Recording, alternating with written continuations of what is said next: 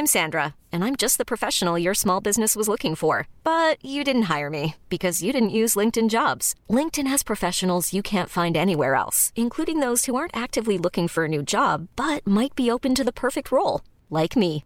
In a given month, over 70% of LinkedIn users don't visit other leading job sites. So if you're not looking on LinkedIn, you'll miss out on great candidates like Sandra. Start hiring professionals like a professional. Post your free job on linkedin.com/achieve today.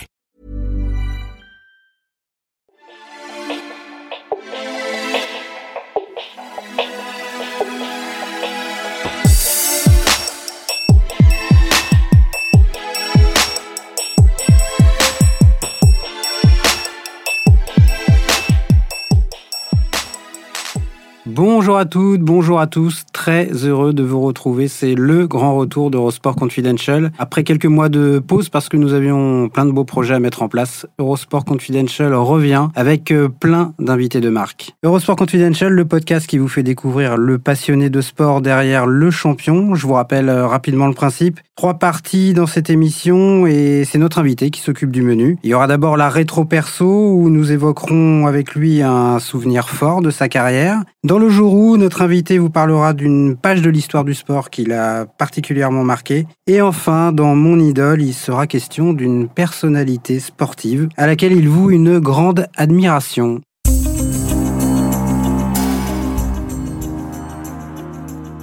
Avec nous aujourd'hui, un des sportifs français les plus titrés, tous sports confondus, une légende du handball, tricolore. Il va me dire si je me trompe, je vais essayer de pas me tromper. Quatre titres de champion du monde, trois titres de champion d'Europe et deux médailles d'or olympiques. C'est bien ça? C'est bien ça. Voilà, vous avez peut-être reconnu sa voix. C'est Monsieur Jérôme Fernandez. Bonjour Jérôme. Bonjour. Tout va bien? Tout va bien, ouais. On est, on est très très bien euh, ici à Tignes, sous la neige et euh, dans des conditions euh, optimales avec des gens adorables. Donc c'est Ouais, parfait. Je précise que le podcast est enregistré à Tignes, donc pendant les, les étoiles du sport. Effectivement, on est pas mal. Donc, on va démarrer avec la première partie d'Eurosport Confidential. C'est la rétro perso. Narcisse, Dinard, Omeyer, Fernandez, Guillaume Gilles, mais eux sont double champions du monde. Quel palmarès Mais qu'est-ce que c'est beau Mais vous vous rendez compte Vous vous rendez compte ce handball français Aucun équivalent La rétro perso de Jérôme Fernandez, on va donc revenir sur un moment fort de sa carrière. Et pour le coup, il y avait le choix. euh, Oui, j'ai eu la chance. vraiment, vraiment le choix. Et je vais laisser Jérôme euh, dévoiler quel moment de sa carrière il a choisi de nous parler aujourd'hui. Ben, le moment le plus fort de, de ma carrière euh, en équipe de France, ça a été euh, la, la victoire euh, euh, au Mondial 2009 en Croatie. Pour, pour trois raisons. Euh, la, la première, c'était que c'était ma première compétition en tant que capitaine. Donc on, on venait d'être champion olympique et euh, avec Olivier Giraud comme capitaine et j'avais envie que cette équipe euh, continue à, performer et, à gagner, euh, même si on avait changé le, brassard de, de personnes. Euh, la deuxième, c'était parce que euh, on a joué chez notre plus gros euh, rival en Croatie. Euh, en plus, on, voulait absolument les jouer en finale euh, devant devant tout leur leur pays et, et essayer de de les battre euh, finalement euh, dans les conditions les plus euh, difficiles pour que vraiment ils puissent euh, ensuite euh, dire eux et puis puis l'ensemble du handball mondial qu'on était la la meilleure équipe à, à ce moment-là. Donc ça a été un, un moment fantastique de jouer devant euh, 15 000 Croates passionnés qui ont poussé leur équipe à fond et, et, qui, et qui nous ont encore plus motivés, nous, pour, pour aller chercher ce, ce titre mondial. Et la troisième raison, c'était parce que malheureusement, mon, mon papa était en, fin de vie, euh, malade d'un cancer euh, à, ce moment-là. Et, c'était euh, la dernière compétition qu'il qui, qui pouvait voir euh, à la télé parce que je savais qu'il malheureusement il allait euh, décéder euh, quelques jours après la, compétition.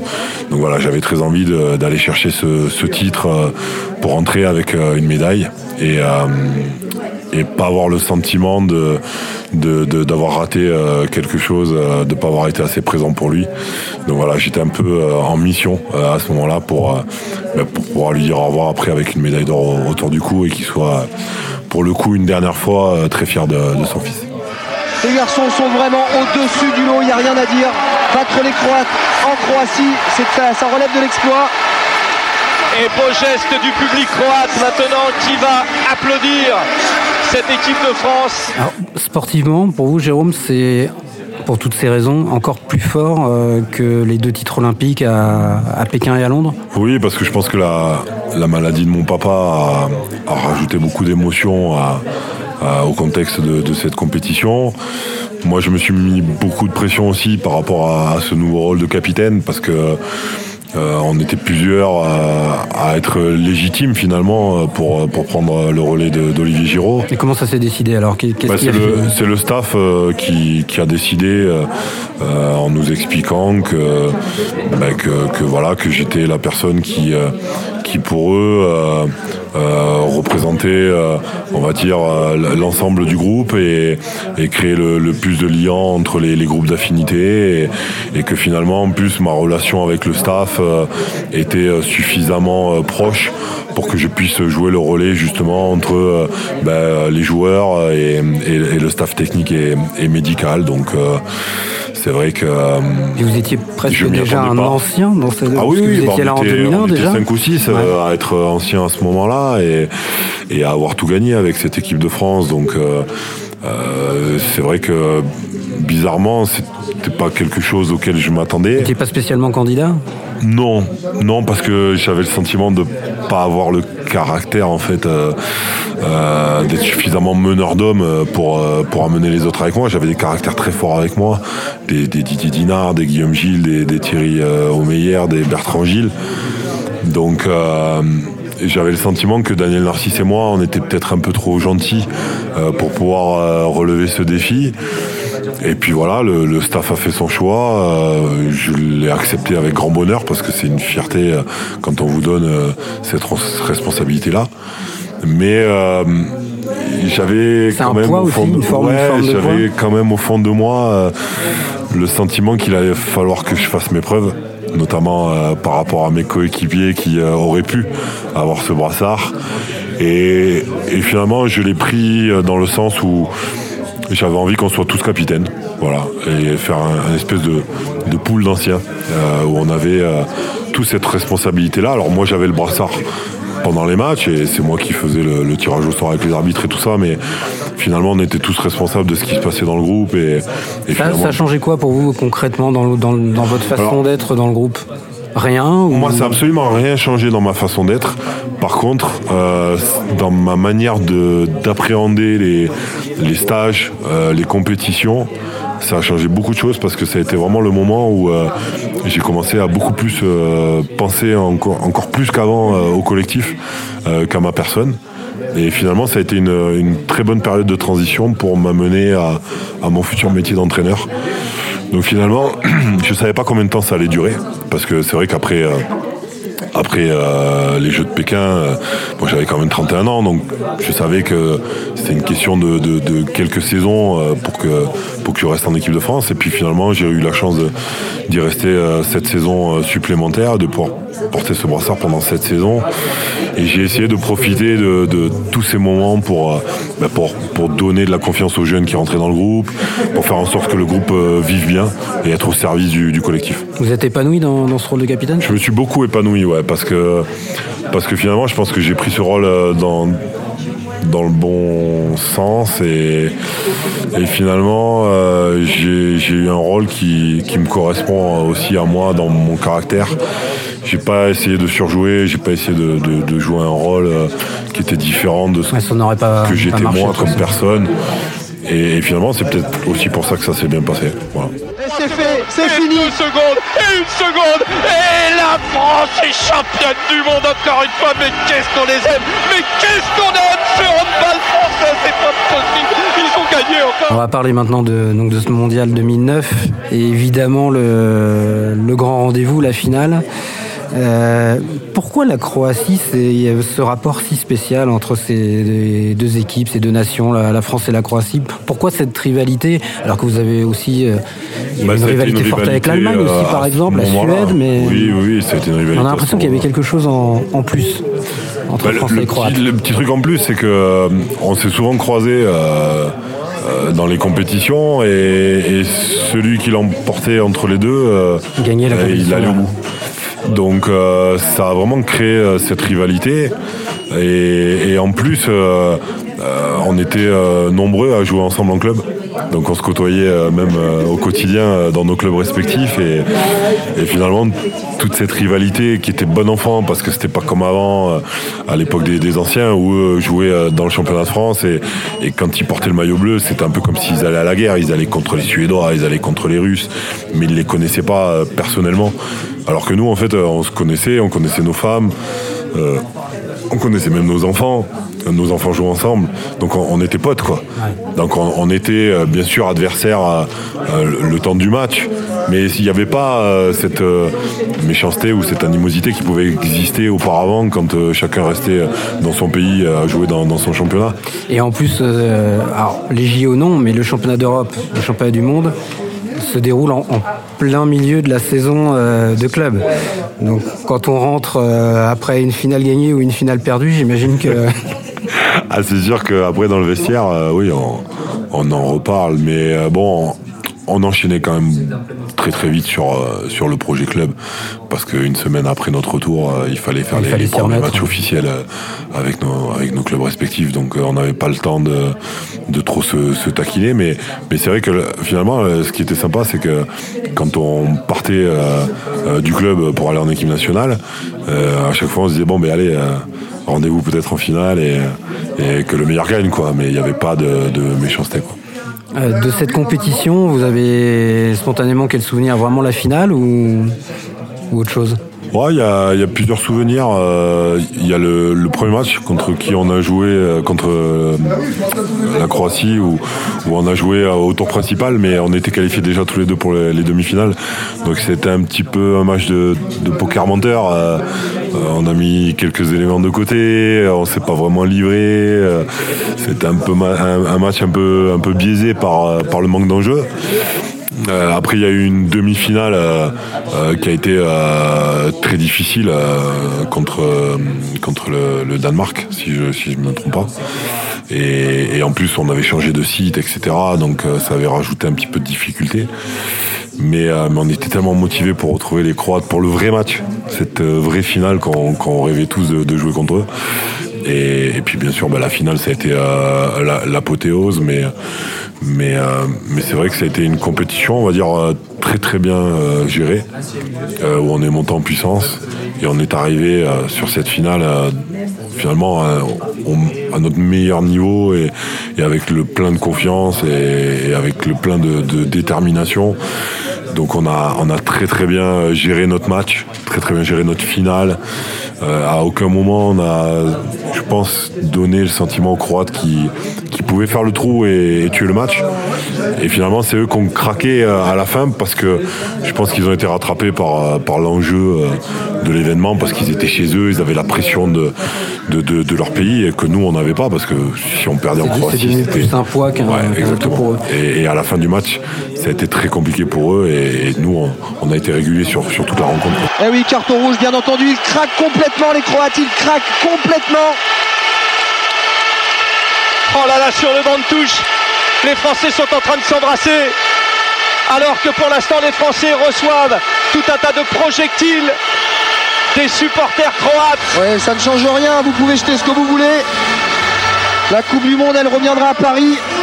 Vous aviez vécu une, une finale mondiale à domicile la, la pro- Oui, mais à, à contrario, on n'était pas Vous favoris. étiez outsider. ouais. On était outsider. Euh, L'équipe de France aurait pu se prendre les pieds dans le tapis en 2017, par exemple. Là, oui. Mais, euh, mais ils sont arrivés à, à aller jusqu'au bout de, de la compétition. Donc, euh, c'était encore un contexte différent et, et ça a été une magnifique compétition en 2017. Mais en 2001, on n'était pas, on n'était pas favoris. On s'est retrouvé en finale contre, on va dire, l'équipe qui dominait et qui, qui 10 nous ans, faisait rêver. Donc, c'était un peu le, le France-Brésil au football. C'était la Suède, hein, je précise. je voilà, rappelle. exactement. Et, et c'est vrai que bah, on n'avait aucune pression sur, sur ce match-là et on, on a tout lâché. On a eu de la réussite, on a eu le soutien du public, euh, euh, quelques coups du sort qui, qui, qui ont joué en notre faveur. Et, et on a été champion du monde alors que. Et un bon petit match de Jérôme Fernandez, si je me souviens bien. hein. Oui, alors une compétition vraiment euh, très très mauvaise.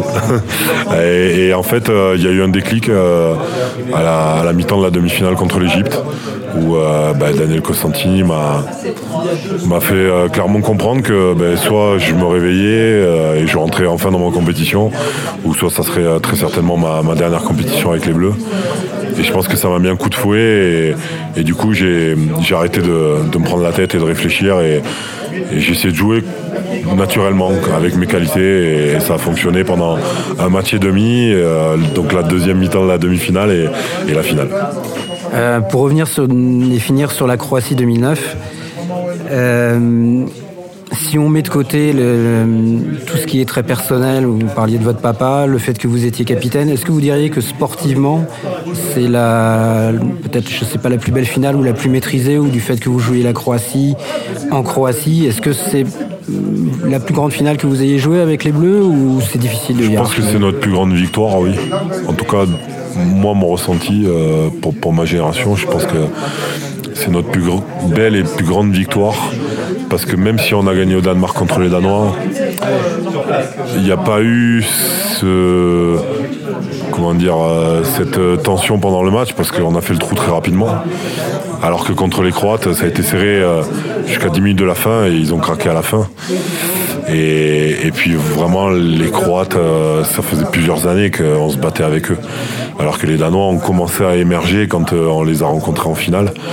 Donc c'était Oui, pas le le même début contexte. de leur, euh, Voilà, exactement. Et, et finalement, euh, bah, c'est eux qui ont, qui ont pris le relais après nous, euh, puisqu'ils ont été champions olympiques contre nous euh, à Rio et, et ils ont été champions d'Europe aussi derrière. Donc, donc voilà, ils, ils ont pris le relais de, de notre, de notre domination.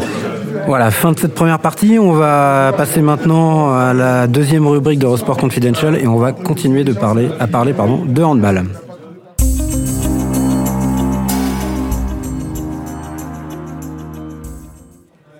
Deuxième partie d'Eurosport Confidential, le jour où, et maintenant, Jérôme Fernandez ne va pas évoquer ses souvenirs de, champion, mais de, bah, de fan de sport, comme vous et moi, et un souvenir d'adolescent. On est à Barcelone en 1992 et c'est le, bah, le début vraiment de, de, de l'aventure euh, du, du handball français, en tout cas au très haut niveau, même si l'aventure avait peut-être démarré un petit peu plus tôt avec le Mondial B en France, etc. Mais les Jeux de Barcelone, la médaille de bronze, les fameux bronzés. Jérôme Fernandez, vous avez 15 ans, 14-15 Oui, ans à 15 l'époque. ans. Voilà. Donc vous êtes euh, devant votre télé, j'imagine, Oui. pendant les vacances. Et puis en plus, c'était euh, la première fois moi que je voyais euh, du handball à la télé, parce que euh, c'était pas, on n'était pas un sport très médiatisé encore à l'époque. Et, euh, et l'avantage des jeux, c'est qu'on peut suivre euh, toutes les disciplines. Donc ben là, pour le coup, on avait suivi l'équipe de France du début jusqu'à la fin avec avec ma famille, puisque mes parents étaient étaient aussi handballeurs et passionnés de, handball. Donc ça a été un- une compétition magique parce que euh, c'était la première fois que l'équipe de France faisait partie des, toutes meilleures nations, euh, qu'elle montait sur, sur un podium. Et, je pense que ça a décomplexé euh, ma génération et toutes les générations qui sont passées derrière en nous donnant envie et surtout euh, conscience que le handball français était capable de faire de, de grandes choses si on s'en donnait les moyens et si on y croyait. Et voilà, grâce à, cette génération, grâce à Daniel Costantini qui avait euh, euh, démarré le processus au milieu des années 80, et ben, le handball français a, a commencé à performer vraiment à partir de là. Et, l'histoire de l'équipe de France de handball a, vraiment démarré en 1992. Euh, En tout cas, le- les, titres et les podiums. Donc, c'était un, vrai déclic, je pense, pour, pour notre discipline. Oscar de la persévérance, César de l'humilité. Costantini est depuis 15 ans à la tête des Bleus. À son arrivée, le handball français n'est rien, ou si peu. Il le façonne, le modèle, le forge de toutes pièces. 1992, la génération Barjot décroche le bronze des JO de Barcelone. 1995, elle devient championne du monde à Helsinki.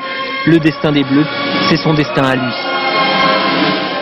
Vous avez quel souvenir de, de cette équipe? Quel joueur vous, vous marquez le plus? Je sais pas, Jackson Richardson, Philippe Gardan Bah, Il y, en a eu beaucoup. euh, moi, j'aimais beaucoup euh, Jackson, bien sûr, mais, euh, mais j'aimais beaucoup euh, Denis Latou, euh, Frédéric Vol, euh, Stéphane Stocklin, Gary Carvadec.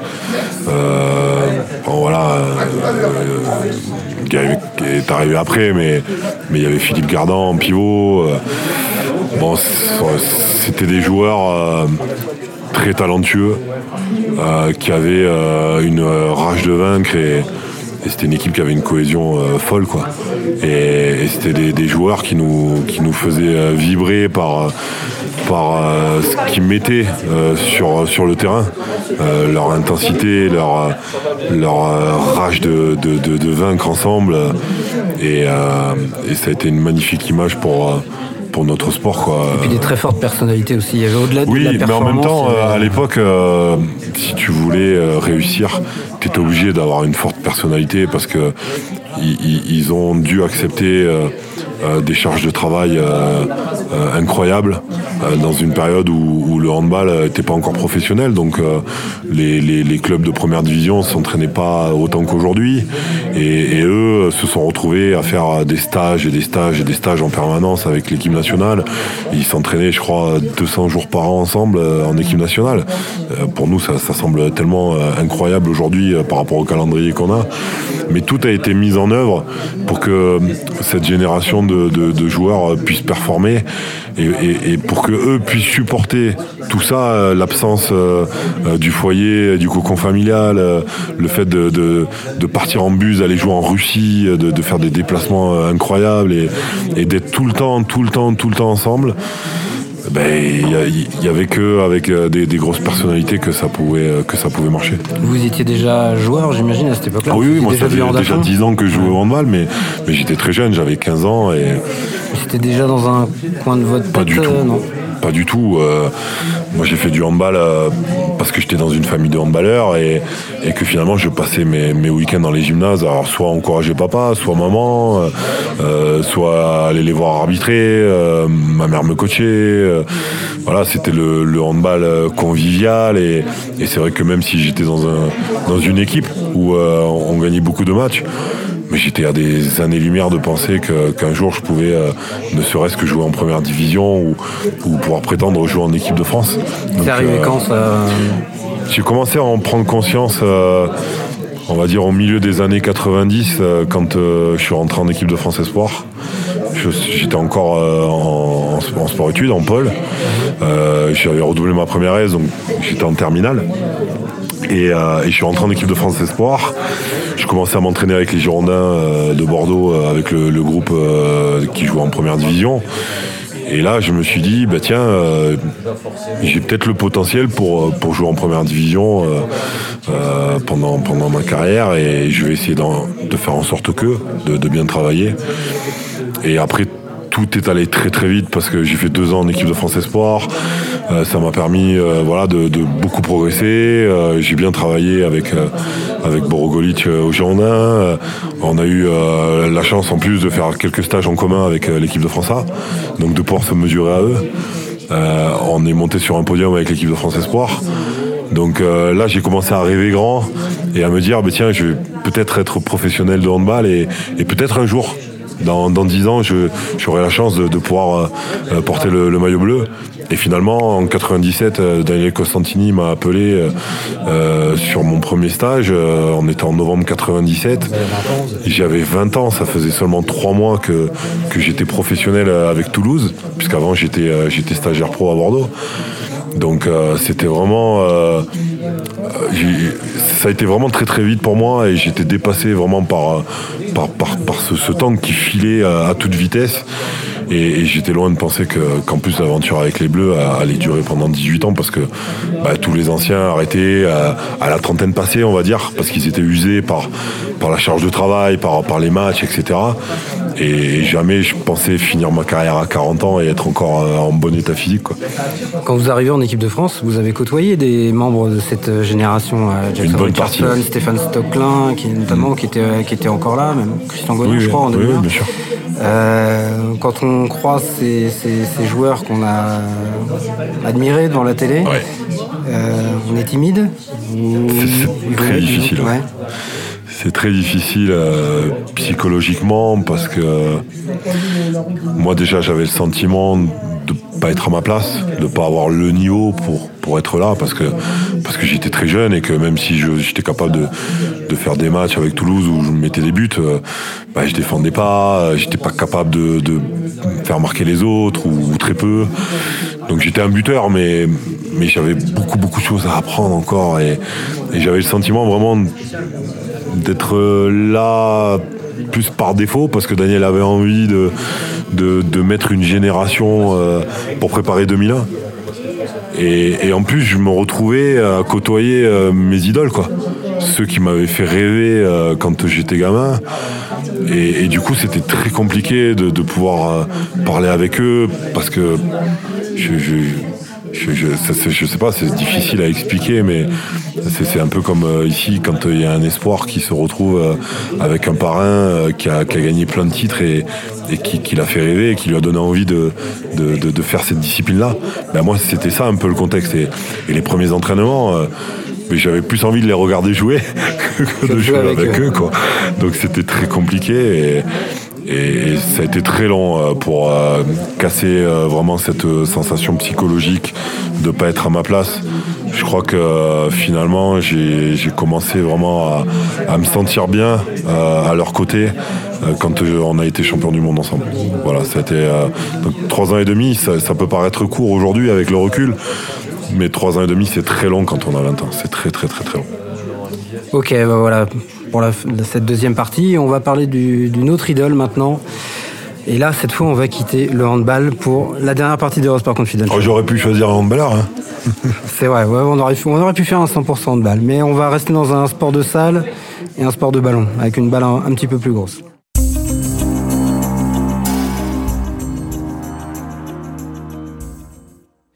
La dernière partie d'Eurosport Confidential, toujours avec Jérôme Fernandez, notre invité aujourd'hui. Allez, on laisse de côté le handball, on a bien fait le tour et on va parler basket maintenant dans mon idole avec un joueur que j'imagine vous avez vu jouer quand vous étiez enfant. Oui. Il s'agit de Magic Johnson, l'ancienne star des, des Lakers. On va peut-être parler aussi des jeux de 92 d'ailleurs. Rebound to Kupchak. He throws it off the hand. Luckily it goes to Magic. Magic in deep. Gives to Wilson. No look pass. A scoop pass with a lot of dazzle. Nice play. No good the rebound to Rambus. The ex-New Yorker to Nixon. To Magic. He fumbles it. Gets it. Wrap around to Wilson. Alive in the Big Apple. The rebound is up and Magic's got to carry him. Magic out of the backcourt four on two. To the right side of Nixon. The middle man Magic. Back underneath to Wilson. Wilkes scores. A great, great no-look pass by Magic. That's impossible to make that play. Pourquoi Magic Johnson? Pourquoi Magic Johnson euh, Parce que je pense euh, que sportivement, euh, il représentait tout ce que je voulais être moi en tant que, que handballeur. Dès mon plus jeune âge, j'ai toujours eu envie de, de, devenir le joueur le plus complet possible. Et j'avais le sentiment que Magic Johnson était un joueur abouti. Il était capable de, marquer, de faire marquer, d'amener de la confiance à ses coéquipiers, d'amener de la crainte à ses adversaires. Et on savait vraiment euh, jamais en fait ce qu'il allait faire. Euh, quand il faisait des passes aveugles, euh, quand il était capable de, prendre les responsabilités, quand il fallait dans le money time aller chercher la, victoire. Et c'est vrai que souvent on parle de Michael Jordan, mais, mais Michael Jordan, pour moi, même si c'était quand même un joueur complet, c'était un joueur assez individualiste. Et j'aimais le, côté altruiste de, Magic euh, Johnson. Donc euh, il m'a donné envie voilà, de, de devenir un joueur le plus complet possible. Et, c'est vrai que euh, nous, par exemple, en France, on a eu la chance d'avoir un Borisio qui est un petit peu dans, ce registre-là, capable d'évoluer sur plusieurs postes. quasiment tous les postes. Voilà, d'être au service du collectif, de, prendre des responsabilités quand il y avait besoin, quand l'équipe en avait besoin, mais d'être discret aussi pour laisser euh, le collectif finalement briller euh, plus que lui. Et, euh, et ça, vraiment, ça m'a, ça m'a marqué et, et ça a été une source de motivation pour moi, pour, euh, pour ma carrière de, de handballeur par la suite. C'est leur moyenne habituelle sur, euh, sur tout un match, donc euh, ce point-là sera Boris à ne pas négliger. Bon, Voilà. Michael la balle de partout. La balle au capitaine Boris Et Diaw. voilà Antoine Diop qui doit prendre ce shoot, voilà qui est fait, et c'est dedans Oui, c'est dedans, bien vu Richard.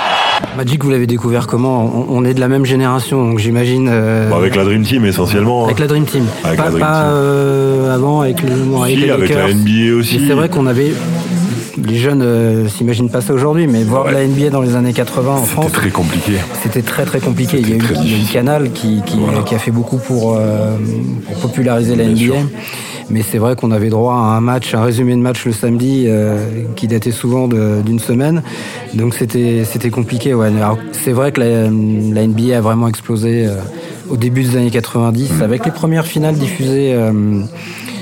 En direct la nuit. D'ailleurs, la dernière, il me semble que la, pas dire de mais que la première finale diffusée en France, c'était celle de 91 entre les Bulls et les Lakers, donc la dernière de Magic Johnson, avant qu'il stoppe sa carrière et qu'il annonce qu'il était euh, séropositif.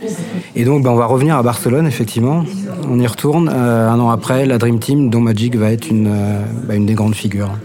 Ouais, une des grandes figures, même s'il y en avait beaucoup hein, dans, cette équipe incroyable. Mais, mais voilà, moi, je, je m'identifiais plus euh, à lui et, et c'est vrai que j'observais beaucoup.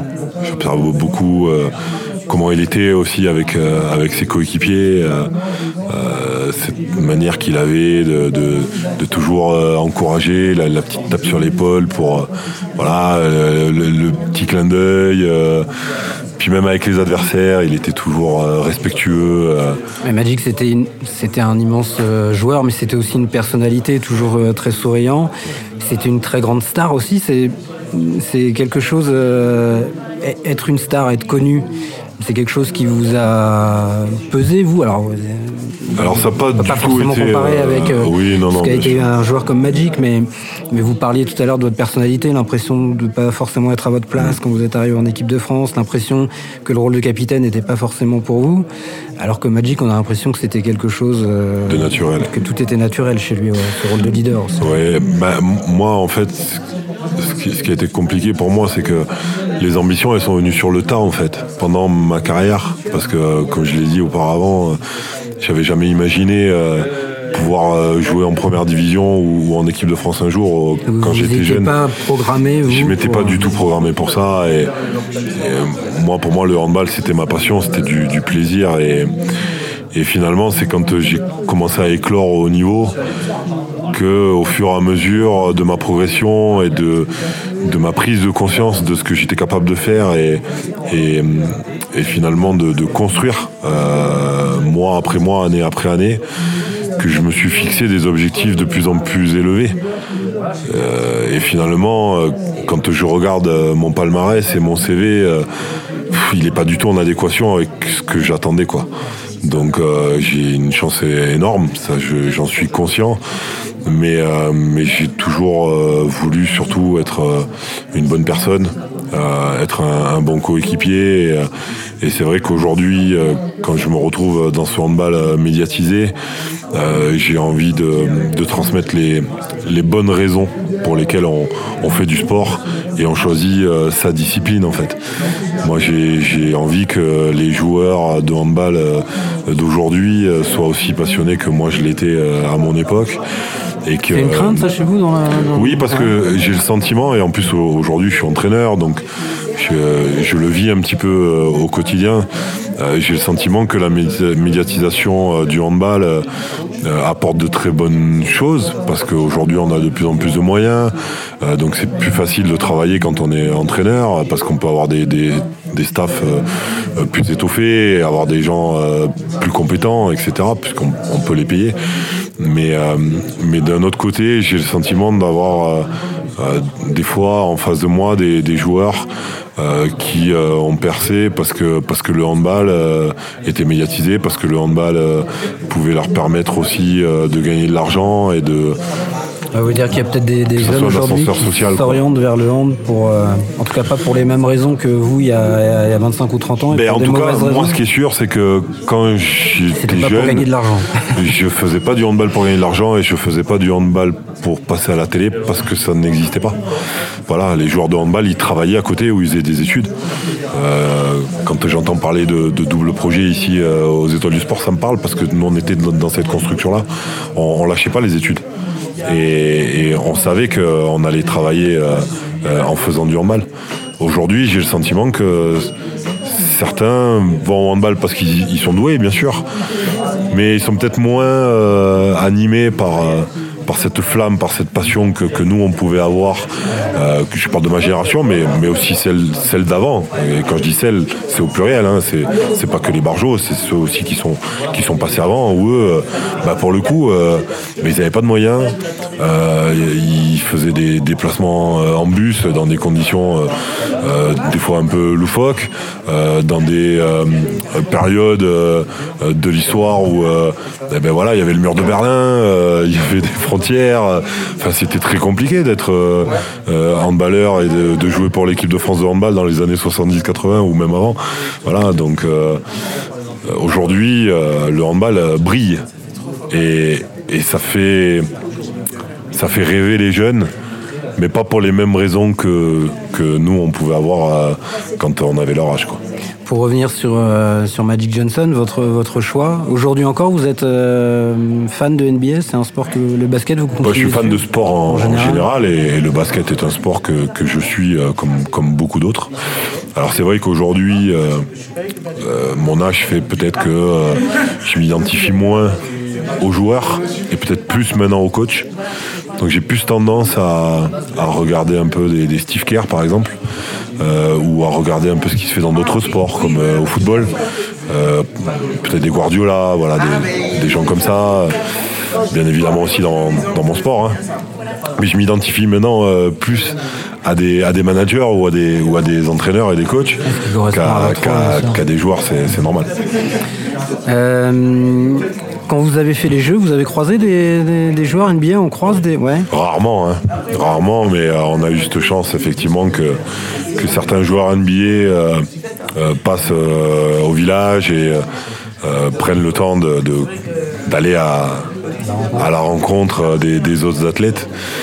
Mais pas que, hein, parce que euh, il y a eu des Rafa Nadal, des Roger Federer, et, c'est vrai que c'est ce qui est magique aussi quand on, quand on vit les Jeux, même en étant aux Jeux Olympiques et en ayant l'ambition d'être champion olympique, quand on est fan de sport, On garde un peu un on, on garde cette âme d'enfant et on profite de chaque moment de, du village, euh, des athlètes qu'on croise. euh.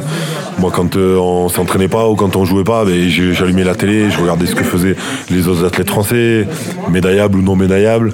Euh, je regardais les autres disciplines, donc je vivais un rêve éveillé, quoi. Et, et en fait, j'étais comme pour les Jeux de 92 ou de 96, mais au lieu d'être devant ma télé, j'étais au cœur de l'événement. Donc c'était magique et, et, en plus j'ai eu la chance, il y a 4 ans, enfin 3 ans et demi maintenant, de vivre Rio encore avec une autre euh, vision des choses puisque j'étais consultant euh, pour France Télévisions et du coup j'étais plus athlète mais j'étais quand même au cœur des jeux. Donc c'était euh, encore une découverte et c'était finalement Un mes, troisième mes- regard, mes- ouais, troisième ouais, voilà, et c'était mes cinquièmes jeux en fait entre guillemets auxquels je, je participais et, et à chaque fois avec une maturité différente, avec un regard différent. Donc j'étais attentif à, à d'autres choses et, et, et finalement on se lasse jamais de, de ces moments-là. Quoi. Alors le mot de la fin, est-ce que revenir euh, au jeu un jour, peut-être dans un rôle de, de sélectionneur, par exemple, de l'équipe de France, c'est quelque chose qui vous... C'est, un rêve, comme j'ai pu en avoir euh, d'autres dans ma vie. J'ai réussi à, en exaucer certains. Peut-être que celui-là n'arrivera jamais. Mais euh, effectivement, euh, j'ai eu la chance de, vivre des, moments très très forts avec le maillot bleu sur les épaules pendant en plus une durée très très longue. 18 ans, c'est c'est vraiment incroyable d'avoir la chance de pouvoir porter ce, maillot bleu pendant 18 ans. Et quelque part, je me sens un petit peu redevable par rapport à la fédération, par rapport à, ceux qui sont passés avant, qui m'ont donné cette chance. Et, j'ai envie de, continuer à, vivre cette histoire de, des Bleus, cette histoire de, la Fédération française de handball. Et, finalement, aujourd'hui, le seul moyen que j'en sois acteur, c'est de devenir sélectionneur. Donc, euh, c'est dans un coin de ma tête. Je ne sais pas si ça arrivera un jour et je ne sais pas quand. Mais en tout cas, j'y pense et, on verra si un jour euh, la fédération me, donne ma chance. Bah, c'est tout le mal qu'on vous souhaite. Peut-être 2024, 2028. On en reparlera. Merci beaucoup, Jérôme. Merci beaucoup. Au revoir.